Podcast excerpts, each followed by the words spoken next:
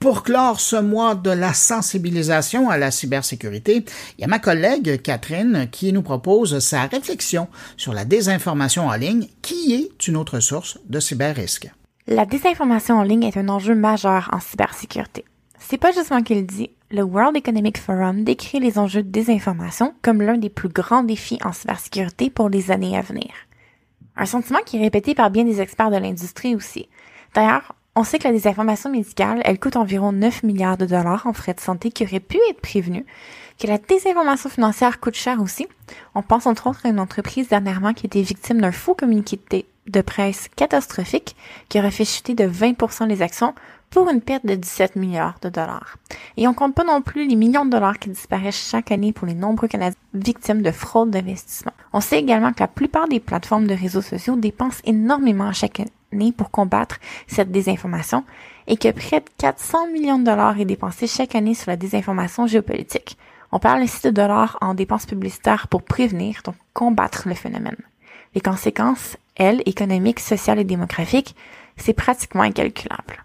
Mais pourquoi je vous parle de désinformation aujourd'hui? Eh bien, parce que les usines à contenu sont très actives avec ce qui se passe au niveau géopolitique. Vous l'avez peut-être remarqué, ou pas, mais vos fils de nouvelles sont présentement cibles d'impressionnantes attaques de désinformation. Nouvelles choquantes, images et vidéos traumatisantes. En temps de conflit, tout se passe très vite.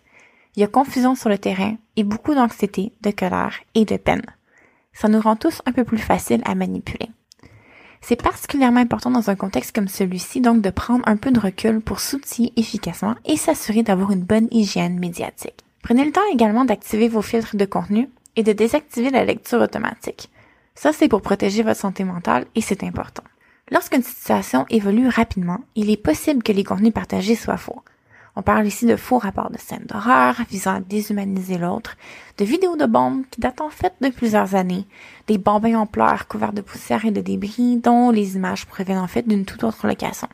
Et je couvre même pas ici ce qu'on voit passer, ce qui est en fait créé de toutes pièces avec des outils d'intelligence artificielle. Bref, même les pros d'information ont parfois de la difficulté à s'y retrouver entre les discours officiels, les campagnes d'astroturfing et les narratifs fabriqués. Comment est-ce qu'on peut alors comme simple citoyen s'y retrouver, sachant que notre temps est limité et qu'on n'est pas nécessairement des experts dans le domaine, c'est là où je recommande généralement d'apprendre à reconnaître les signes d'une fausse nouvelle. Généralement, donc on regarde un titre ou une image sur les réseaux sociaux, puis qu'on remarque un titre sensationnaliste qui joue sur les émotions, un langage incendiaire, pas de source nécessairement vérifiable, même si des centaines de comptes Twitter au crochet bleu partagent cette nouvelle, ben, il faut généralement se méfier. C'est pas parce qu'on répète un mensonge des milliers de fois que ça devient la vérité. Il y a plusieurs experts également qui se spécialisent dans l'authentification de contenu. Je pense entre autres à Bellingcat ou encore à Ocean Techniques sur Twitter. Par contre, se fier des experts, c'est pas nécessairement assez aussi. Surtout qu'on observe présentement une explosion de faux chercheurs en OSINT qui prétendent analyser les contenus pour les valider alors qu'ils sont eux-mêmes payés pour répandre de la désinformation. Ah, au passage, OSINT, ça réfère à Open Source Intelligence, donc la recherche et l'analyse de données qui sont accessibles au public, par exemple des images sur les réseaux sociaux.